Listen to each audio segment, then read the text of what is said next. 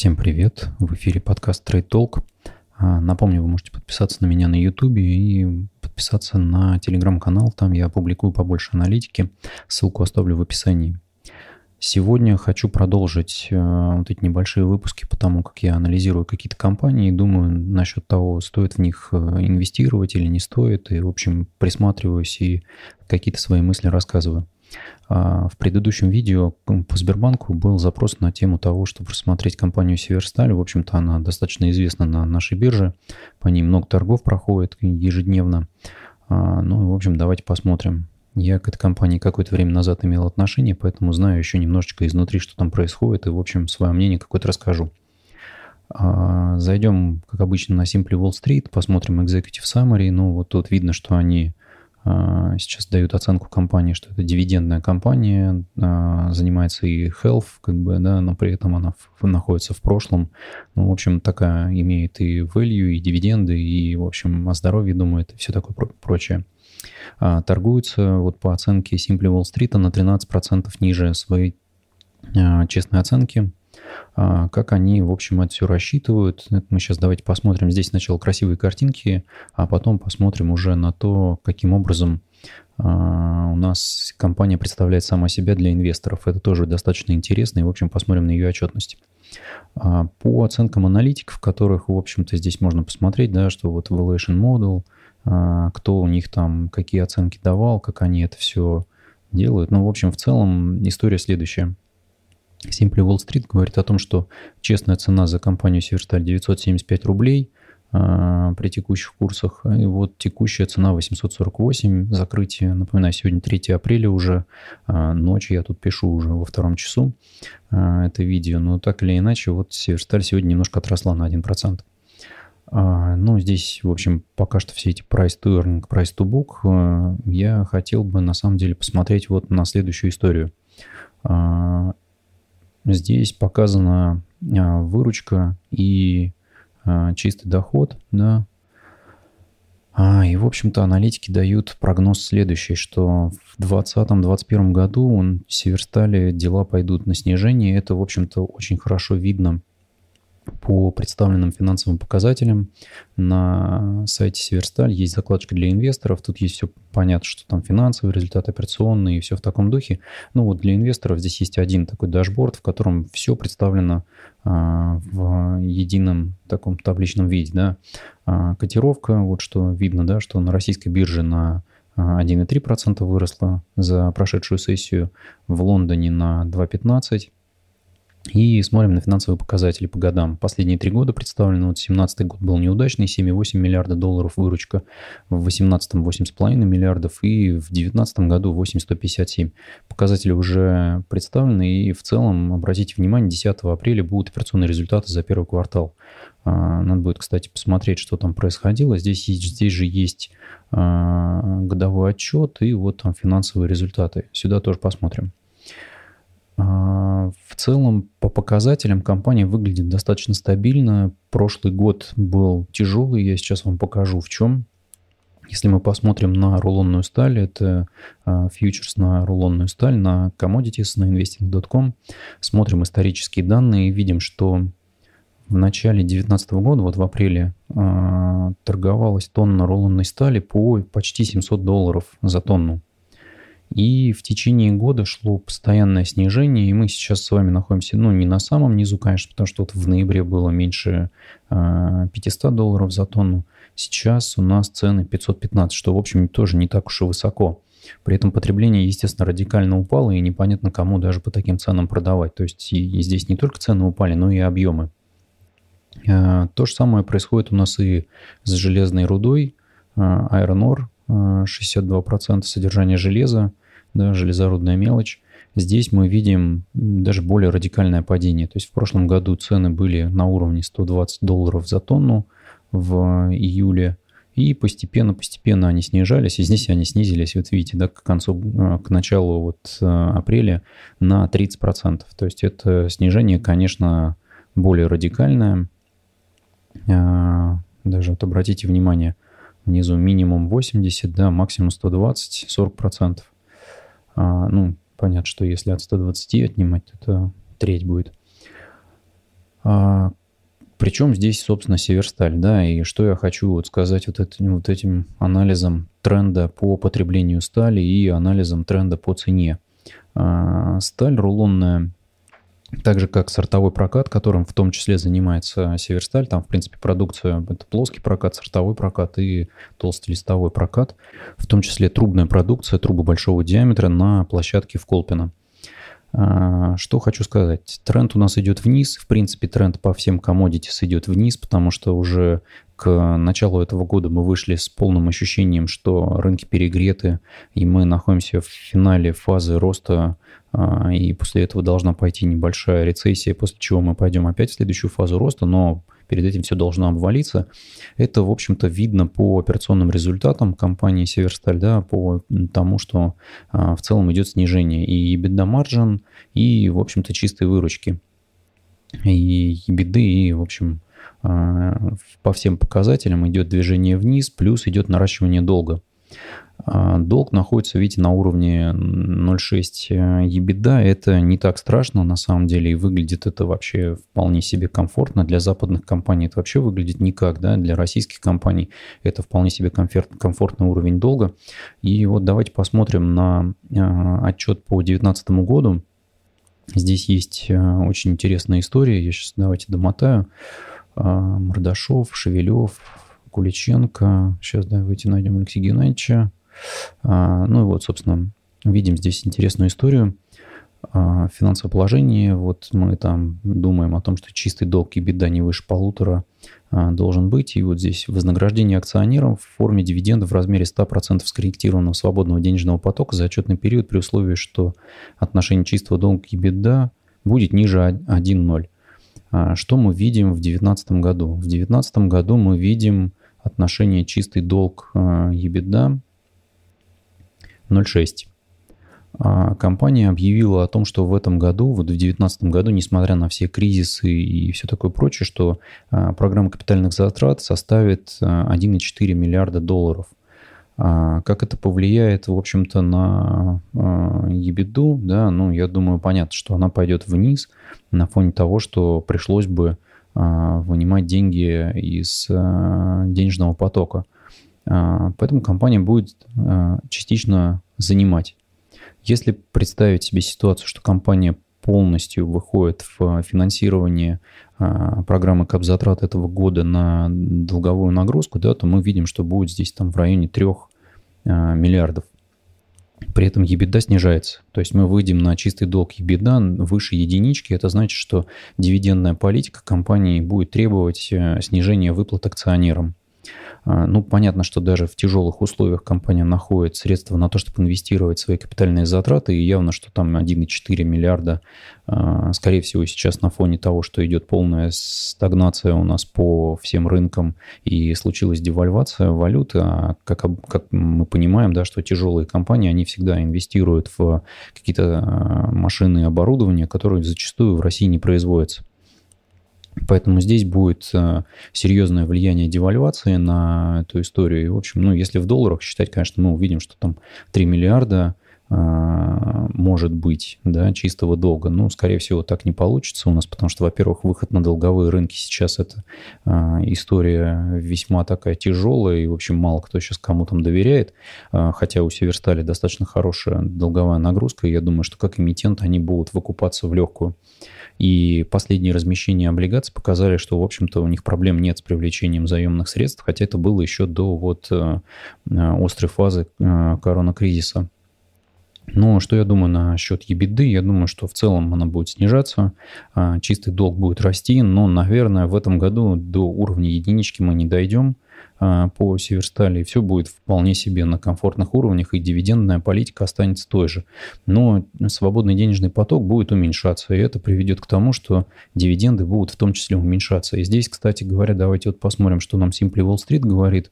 А, на текущий момент дивиденды, да, вот видите, 18,56, ну это, конечно, какой-то космос. А, ну, тут понятно, что осталось 73 дня до того, чтобы дивидендная отечка случилась. И вот здесь интересная история со стабильностью и уровнем роста дивидендных выплат. Как мы видим, дивидендные выплаты с 2011 года немножечко присели на 2014. Это был достаточно тяжелый год, когда у нас, в общем-то, были санкции, и пришлось э, бизнесом а, тяжело изворачиваться, чтобы сохранить поставки в Штаты. А, были квоты и все такое прочее по металлургам. Ну и вот пошел взрывной рост – который пришел к тому, привел к тому, что мы сейчас с вами видим, да, что дивидендная доходность 18,6% а, или почти 2 доллара на акцию при текущих ценах, это, в общем, 160 рублей, да. А, видно, что вот все аналитики, здесь вот можно посмотреть, кто здесь э, прогнозы эти ставил, да, а, каким образом они это все замеряют и все в таком духе, какая модель аналитическая, что выплаты на акции будут падать. Связано это, я думаю, ну, в принципе, не думаю, а, в общем, подглядел все это дело, да, связано это с несколькими причинами. Во-первых, это падение рынка, во-вторых, это а, повышение капзатрат на вот эти ближайшие пару лет. И, в общем-то, на фоне падения рынков и капзатрат компания будет иметь меньший денежный поток и, в общем, может упереться вот в свое вот это ограничение насчет чистый долг и беда не, не больше единицы – что, в общем, приведет к тому, что дивидендные, дивиденды придется акционерам немножечко срезать. И вот, видите, по прогнозу они выглядят на уровне уже 18% а, а, выплаты за 2019 год, да, и в 2021 году выплаты за 2020 год 12,5%. А, в принципе, это отличные дивиденды, и, в общем, ничего плохого в этом нет. А, бумага выглядит интересно. А, при той оценке, которую здесь приводят аналитики, я бы, конечно, хотел ее покупать по уровню 720 рублей за бумагу, но, в общем, и по 850 буду брать, и по 900. Просто разделю для себя эти уровни. Как мы помним, сегодня Дональд Трамп, вчера уже, опубликовал один твит, который рванул цены на нефть на 40%. Тут весь рынок воспрял. Это было как раз под закрытие российской сессии э, биржевой. У нас все полетело опять. Опять э, э, Татнефть, Газпромы, Лукойл, и все взмыло ввысь. Э, это немножечко только толкнуло акции Северсталь, но я думаю, что это подстегнет э, инвесторов внешних, э, я имею в виду и институционалов, и, в общем-то, зарубежных инвесторов, которые начнут активно входить в бумаги. И здесь можно посмотреть, кстати говоря, это достаточно интересная информация, кто владеет бумагами компании Северсталь. И кто, а, когда покупал, вот видно, что в 2019 году, в мае, CEO компании Александр Шевелев купил, вот видите, 4830 бумаг, а, причем по цене 1000 рублей. То есть это пик, как раз как а, самый-самый практический пик. Вот как тут видно, кто владеет этими бумагами, 81% а, находятся в частных компаниях, а, институционалы 9,2% бумагами владеют, и а, индивидуальные инвесторы владеют 9,6%. А, ну, вот можно посмотреть топ шерхолдеров. А, как видно, это ООО «Капитал» и Милсонда Holdings Limited. В целом, это обе компании, которые аффилированы с а, председателем совета директоров, основным акционером Мордашовым. А все остальное пошли, вот обратите внимание, BlackRock, Vanguard Group, JP Morgan, BNP и прочее, прочее. Все это инвестиционные фонды, которые, в общем-то, держат эту бумагу как фонд. Я уже рассказывал, что большинство акций на бирже уже сейчас сидят в фондах, в ETF, ETF и, в общем-то, торгуются через них. И если мы посмотрим, то это ровно половина да, от э, того объема, который торгуется во FreeFloat на бирже.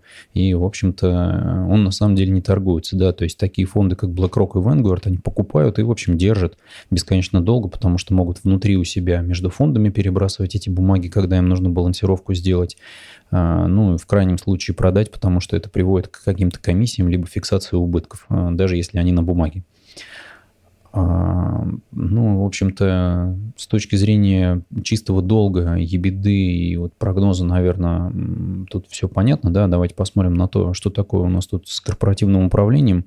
Обратите внимание, компания вот начинает э, разговор про то, э, как они видят себя э, с точки зрения стратегии, позиционируют себя с точки зрения показателя LTIFR – это безопасность, да, то есть что уровень безопасности должен расти, и, в общем, смертельных исходов было, видите, в 2017 году 0, в 18 2, в 19 2, и, в общем, для компании это выглядит как первый показатель, который выводится. В общем, речь идет про ответственный бизнес. Я уже говорил в Телеграме, а, писал на тему того, что, в общем-то, Мордашов строит немножечко другого рода компанию, не то же самое, что у нас а, частные крупные компании какие-то, которые, в общем-то, металлурги и металлзмайнинговые, да. А здесь действительно идет речь речь про открытость. Из-за этого в совет директоров включены зарубежные товарищи, хотя многие бы тут теорию заговора увидели и начали бы говорить о том, что, как обычно, это все речь про колонию. Ну, оставим это в стороне. А, первый показатель безопасность, не зря он на этом месте, на первом месте, да, второй показатель снижение затрат, речь про операционную эффективность, превосходный клиентский опыт. Обратите внимание, что клиентский опыт а, постоянно увеличивается вот год от года, небольшие эти процентики, но их достаточно тяжело добиваться. Что такое дисциплина поставок, сервис и качество клиентское, это, в общем, мало кто из металлургов в России может вам рассказать. По дивидендам видим, 2017 год был а, полтора миллиарда а, выплачено, в 2018 2 миллиарда, а, в 2019 1,6. Ну, соответственно, с учетом того, как э, идут у нас выплаты, да, понимаем, что 1,6 миллиарда за 2019 год, они вот акции поэтому взмыли ввысь. Ну, низкая долговая нагрузка, рентабельность и беда, она, в общем-то, находится на комфортном уровне, выше 30%. Тут как бы, э, кто бы что ни говорил, это Э, очень хороший показатель, свободный денежный поток миллиард и, в общем, подход к инвестициям, который вот не более 30% э, э, вложений. Ссылочки я оставлю на этот отчет и на остальные отчеты вы можете почитать внимательно, ознакомиться. Здесь интересно достаточно все написано. Ну, почитать на досуге стоит, если вы раздумываете о том, чтобы открывать хорошую большую позицию по этой компании. А, ну и, в общем-то, в финансовом отчете для инвесторов тут также видно, что четвертый квартал 2019 года завершался хуже третьего квартала. Ну, то есть в целом все было понятно уже, что мы двигаемся с вами к, а, к кризису с точки зрения рынка commodities. Да и, в принципе, рынок commodities в долгосрочном тренде, он выглядит э, движением вниз. И тут важно понимать, что будет делать компания, вот когда а, мощности металлургов э, в мире просто сейчас э, находится в профиците, и что с этим делать, непонятно. Ну, понятно, что надо как бы с одной стороны снижать э, затраты э, операционные, но это тяжело достаточно делать, если у тебя изношенные старые фонды основные, э, вкладывать гигантские суммы денег, имея призрачный возврат инвестиций, и при этом придется еще пободаться за этот рынок и попытаться его выкорчивать, достаточно тяжело. Поэтому компания, конечно, идет немножко в другую стратегию. То есть, во-первых, это клиентский опыт, во-вторых, если вы поковыряетесь на сайте, вы увидите, что есть клиентам и поставщикам, тут есть Эм, а, интересная история. Есть интернет-магазин. А, то есть вы посмотрите, здесь информационные сервисы, так, так, так, клиентам, поставщикам. Вот интернет-магазин металлопроката. Что это такое? Тут и последние новости вы можете в том числе посмотреть, что а, в этот интернет-магазин подключился, подключился Евраз и также будет торговать э, своей продукцией. То есть вот обратите внимание, можете зайти в МВидео, а, а можете зайти в интернет-магазин Северстали, заказать себе вон там сортового проката, фасонного, листы горячекатанные и вот все в таком духе. А, это движение интересное, потому что а, обычно многие компании у нас э, ориентированы на B2B продажи, бизнес-то-бизнес, да, вот Северсталь пошла в B2C продажи, которые привели к тому, что, ну, в общем-то, многие понимают, что B2C продажи, что это такое? Это Э, маржа э, на рынке вот B2C металлопродукции где-то 20% еще сверх того, что получаете вы от сделки B2B. И, в общем-то, они пошли в свою дистрибуцию, и это дает определенную дополнительную, дополнительную маржу. И, в общем, много кто, э, посмотрев на это движение, пошли следом. Вот, в частности, можете посмотреть на НЛМК. Они там в прошлом году, по-моему, свой интернет-магазин перезапускали. А, ну, это одно из движений вперед. Второе движение, насколько я понимаю, это вот все эти истории совместных предприятий с Тенарисом, когда идет попытка для а, нефтяников выдать а, трубы и по модели Uber, то есть по модели сервиса. То есть надо вам трубы, вот они лежат у вас на ответ хранения, вы из них потребляете столько, сколько вам надо, мы сами пополняем. Это, в общем, наша проблема. Вы просто берете эти трубы и используете, когда они вам нужны. Так делают многие компании для горняков. Так поступает Caterpillar. Если были когда-нибудь в Австралии, видели, что на бортах карьеров у них просто стоит второй комплект техники. И, в общем-то, а, многие компании потребляют это как услугу. То есть техника как услуга. Да? Здесь вот идет история про а, расходные материалы как услугу. И это дает немножечко а, другую, ну, формирует другую модель ведения бизнеса для нефтяных компаний. В, В частности, это такой как бы удобная история по тому, что вы трубу получаете, естественно, дороже, да, вот поставщик вам дает как бы вы вынуждены доплатить ему премию определенную к рынку за вот такой сервис, но с другой стороны вы не замораживаете свой капитал, у вас нет проблем с хранением, с тем, что у вас куча разгильдяев, которые все это дело под открытым небом сгноят и все проржавеет, и вы все это спишете потом. То есть плюсов у этого а, подхода достаточно много. Плюс вы как бы всегда можете а, очень быстро получить нужные объемы. Ну, это вот в частности в то, что как бы по-крупному, как компания ведет свое взаимодействие с а, конечными поставщиками, и все больше уходит туда, в клиентский сервис, что, в общем, дает прибавку к зарабатыванию денег. И еще один моментик, о котором я тоже писал уже в Телеграме, это вот можете почитать интервью Андрея Лаптева, а, директор по развитию бизнеса и венчурным проектам в Северстале. Это, кстати, достаточно интересная история. То есть, если зайти вот на а, сайте, можно найти вот открытые Северсталь, открытые инновации. Что это такое? А, компания пошла вперед. А, ну, тут, понятно, мобильная Тора, всякие айтишные инициативы. Но мне интересно немножечко другое. А, у Северстали есть сейчас а, подразделение специально, которое занимается венчурными инвестициями. Акселератор Steel там Технопарк, цифровые бизнесы и все такое прочее. В общем, много хороших слов здесь, да, вот, но от слов они переходят, как ни странно, к делу. И, в общем-то, начинают инвестировать в новые Э, материалы, которые должны прийти на смену традиционной стали. То есть, э, кроме того, что компания занимается э, развитием себя как металлурга, да, вот такого mining компании, компания двигается вперед в сторону инноваций. То есть вот, а что придет на смену стали и вытеснит с рынков, например, строительных? И идут инвестиции в эту историю. Тут я бы хотел немножечко рассказать о том, о чем я уже писал в Телеграме, о том, что это мне кажется, движение, которое задает лидер в компании, а лидер в компании там, безусловно, основной акционер Алексей Александрович Мордашов. А, и если вы обратите внимание на другие бизнесы, которые в России живут, да, то там строится все немножко по-другому. То есть есть компании, из которых выдаивают а, огромные дивиденды, и на эти дивиденды, в общем, основной акционер покупает себе там разные а, цифровые бизнесы и все такое прочее, и занимается диверсификацией своего портфеля инвестиционного. То есть у него есть актив, который он выдаивает и вкладывает в какие-то другие бизнесы, которые дают ему более высокую маржинальность маржинальность. Вы при этом, как акционер миноритарии этого бизнеса, получаете постоянно а, высыхающий актив и, в общем, постоянные проблемы. А, ну, как это на долгосрок вы получаете просто не ликвид, и вы теряете свои деньги. А основному акционеру, естественно, это на фоне того, что если бы это еще, как говорится, на залоговых аукционах попалась эта вся история наживочка, то ему, конечно, вообще плевать на акционерную стоимость. Здесь немножко другой подход.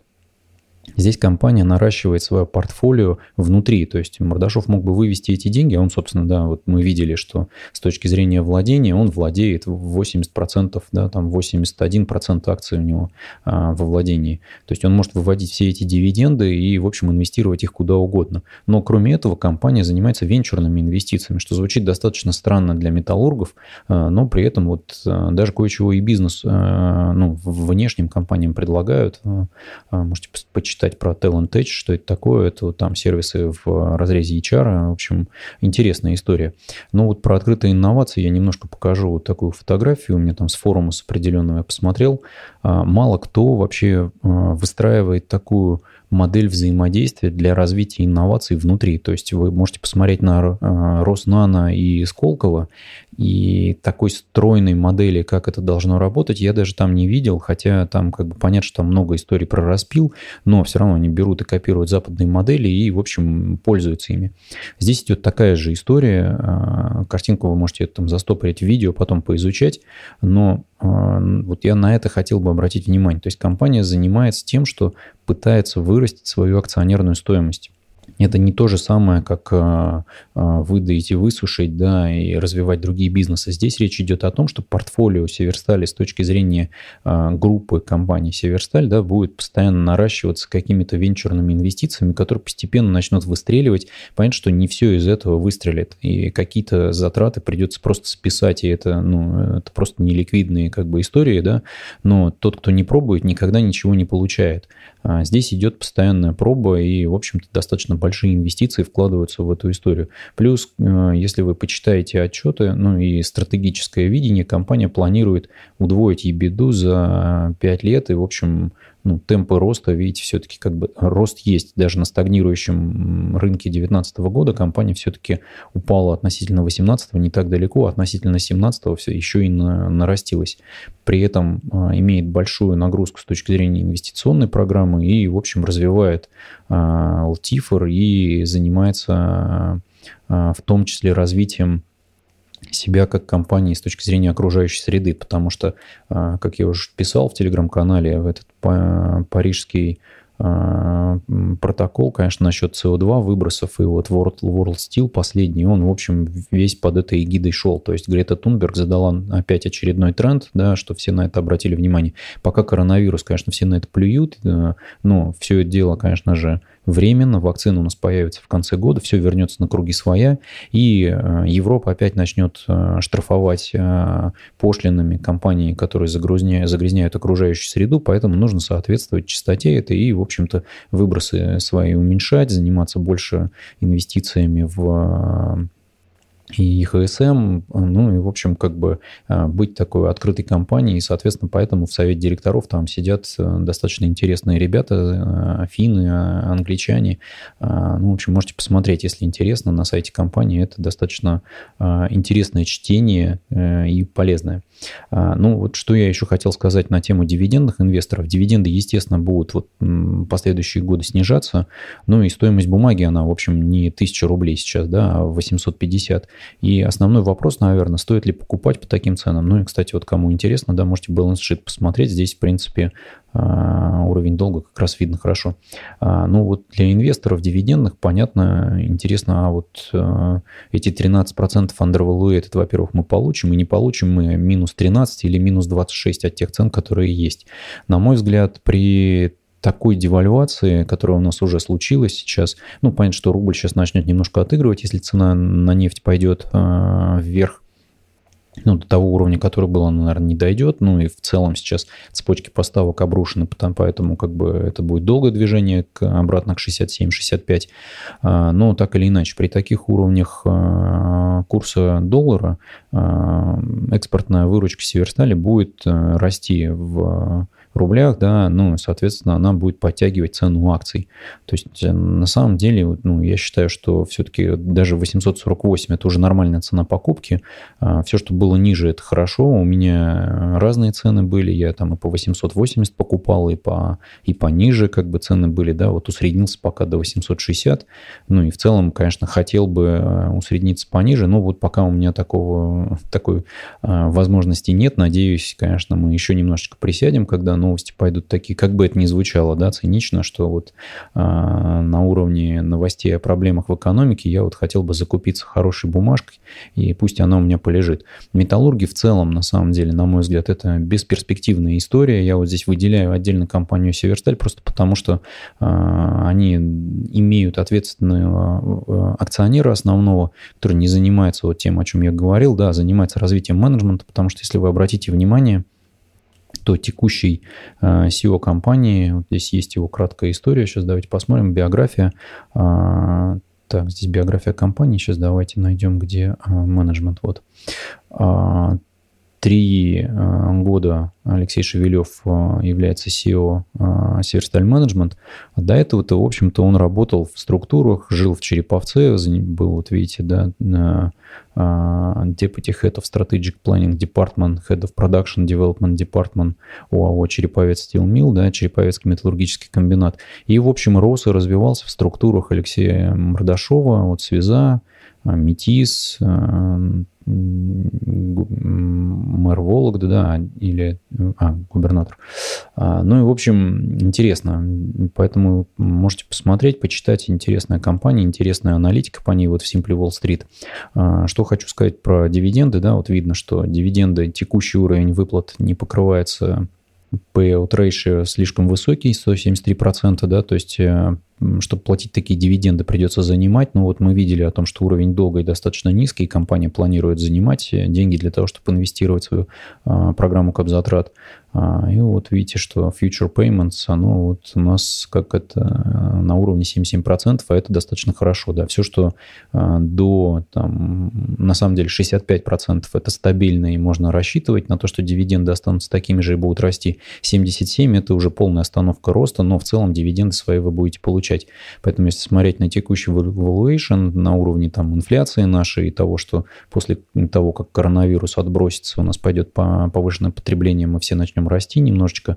Компания уже выглядит интересно, поэтому я бы я здесь, наверное, наращивать позицию начну. С завтрашнего дня покупать, конечно, не начну еще, но вот по понедельникам я обычно докупаю бумаги в свой портфель. А, на текущий момент у меня позиция небольшая, но буду ее а, немножко наращивать. У меня там треть, наверное, от портфеля сейчас выведена из облигаций в кэш, и я на них потихонечку закупаю акции. И, наверное, половину от а, текущего кэша я вложу вот в акции эмитентов, которые мне интересны. Про первого я уже снимал видео, это Сбербанк, привилегированные акции особенно меня интересуют. И, в общем, Северсталь – это вторая компания, в которую я буду вкладываться. Это ни, ни в коем случае не инвестиционная рекомендация. У меня тут много вопросов приходит. Я тут начинающий инвестор, в какие акции вложиться. Начинающим инвесторам я рекомендую вложиться в ОФЗ, посмотреть, что это такое, увидеть, что ОФЗ тоже могут потерять в цене, ужаснуться тому, что весь портфель покраснел, но при этом получать а, купонные выплаты акции, это всегда риск, поэтому если вы смотрите на акции какой-то компании, всегда думайте о том, что а, цена может быть не 848, а 424. И что вы будете делать в таком случае? Будете ли вы держать эту бумагу? То есть будете использовать стратегию Уоррена Баффета «купи и держи бесконечно долго», да? Или вы э, при таком падении тут же продадите и поступите так, как поступают многие начинающие инвесторы, когда вошли на хаях, а, выходили на самых низких значениях. Да? Поэтому а, обращайте внимание на тот уровень риска, который вы начинаете нести. Не берите бумаги просто импульсивно. Вот посмотрели вот этот небольшой мой э, ролик по э, этой компании, подумайте, прежде чем покупать долго и упорно поразмышляйте, нужны ли вам вообще акции, может быть, проще на депозит положить или действительно ОФЗшки купить. А, я ни в коем случае не отговариваю от этой покупки, а призываю к тому, чтобы вы более ответственно относились к своим деньгам, потому что в современном мире, когда мобильные приложения брокеров просто проникли во все телефоны, да, вот эта история похожа на видеоигру. То есть мы раньше играли все в а, приставки, потом пошли мобильные игры, ну, там браузерные, мобильные и все такое прочее. Люди привыкли к тому, что на экране телефона у них какая-то игрушка, и вот брокеридж такой мобильный, а, он точно так же представляется какой-то игрушкой, и, в общем, кажется, что ну вот я тут тут тысячу, то сюда тысячу, там тысячу потерял, тут 10, какие же тут проблемы, вроде как бы на счете что-то есть, двигаюсь, я вот такой весь модный инвестор. Нет, это не так, вы теряете деньги, и это ваш капитал, который вы не сможете больше ничем восполнить. Это аналогично вашему времени, потому что те деньги, которые которые вы теряете, по сути, вы на самом деле теряете свое время. А, попытайтесь отнестись к этому как ко времени, которое вы потратили на это зарабатывание. Это означает, что вы крадете у себя свою жизнь. Поэтому старайтесь все-таки относиться более ответственно к инвестициям, держать их а, на допустимом уровне риска, чтобы не терять тот капитал, который вы имеете, потому что это основа всех а, инвестиций. В общем-то, слушать какие-то нормальные советы, не обязательно меня, я начинающий инвестор и, в общем, не претендую выглядеть каким-то суперсерьезным аналитиком. У меня это, в это падение рынков портфели покраснели, особенно э, в штатовский портфель, ну, там потери 30 плюс процентов. Э, как они будут восполняться, это еще посмотрим. Лет 5 придется сидеть в этих бумагах. Э, российский портфель присел не сильно, на 4% всего, потому что он из облигаций состоит в основном. Ну вот я его держал в облигациях ровно для того, чтобы дождаться этого кризиса, а, потому что 2019 год весь был в ожидании, и выйти из облигаций и закупиться акциями, потому что я считаю, что здесь у нас будет какой-то рост, да, вот даже рост до 900 рублей за акцию при достаточно хороших вложениях даст а, неплохой capital gain, и, в общем, и дивиденды еще удастся получить по бумаге Северсталь. Надеюсь, обзор показался интересным, не знаю, затянутым, не затянутым. Мне, в общем, компания весьма интересна. Я много могу рассказывать про Северсталь, что я видел внутри, что я вижу сейчас снаружи. Мне очень нравится эта бумага. Ну, не на уровнях, конечно, в тысячу рублей, а вот на уровнях 840, 820 было бы еще лучше, а еще лучше 720. Поэтому для себя я ее всегда держу в закладочках, слежу и регулярно покупаю. А, надеюсь, видео понравилось. Если понравилось, ставьте лайк, подписывайтесь на канал, ставьте колокольчик. В Телеграме я больше всего публикую разного рода небольших статей своих идей, как у меня а, портфели развиваются, что я покупаю, поэтому в том числе ссылку оставлю в описании. Подписывайтесь на Телеграм-канал. А, всем спасибо и удачи вам в инвестициях. Счастливо.